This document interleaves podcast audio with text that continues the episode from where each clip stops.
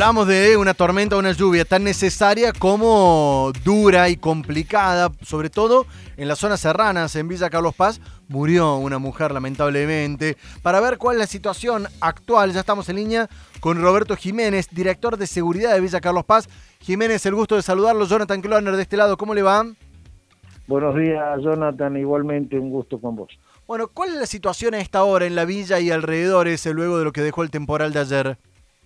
Bueno, mira, hoy ya estamos, digamos, en proceso de regularización. Con respecto al río, sigue con el caudal, el río San Antonio sigue con el caudal un poco alto, está eh, más o menos casi un metro por encima de, lo que es el caudal normal, eh, con lo cual ya en el día de la fecha lo va a ir adquiriendo su, su nivel, que, el nivel que tiene que tener en esta época.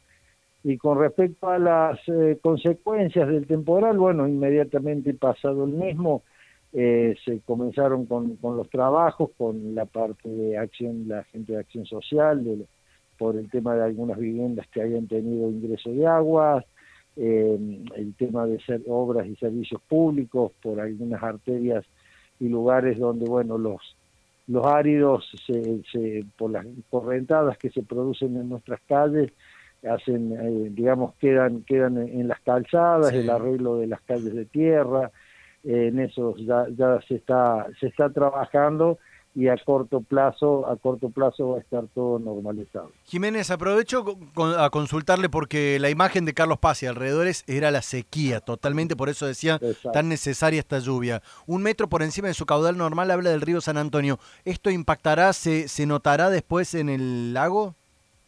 Sí, por supuesto, o sea, la creciente que ingresó ayer tuvo un pico de dos metros y medio aproximadamente, lo cual eh, duró, tuvo, digamos, mínimamente estuvo en ese nivel aproximadamente una hora, hora y pico, eh, lo que hace, bueno, que ahora venga descendiendo lentamente el, nivel de, la creciente y es lo que hoy este, todavía tenemos eh, como, como ingreso de agua.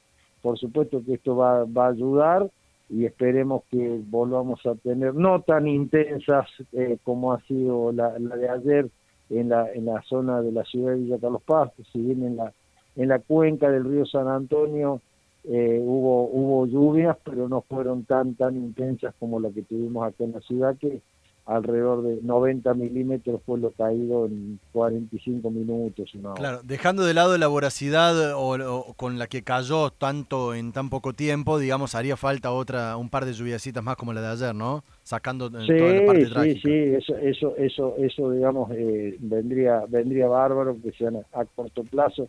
Así volvemos a tener nuestro, nuestro espejo de agua, el lago San Roque, para que lo puedan disfrutar todos los, turistas, bueno, y toda la gente que nos, que nos, que nos visita aquí en la ciudad. Y también nosotros que lo, extrañamos los Carlos Pacenses a esa, a ese postal. Roberto Jiménez, director de seguridad de Villa Carlos Paz, muchísimas gracias por los minutos al aire. Por favor, gracias a vos, Jonathan, por estar presente. Hasta luego. Mezclamos y mezclamos y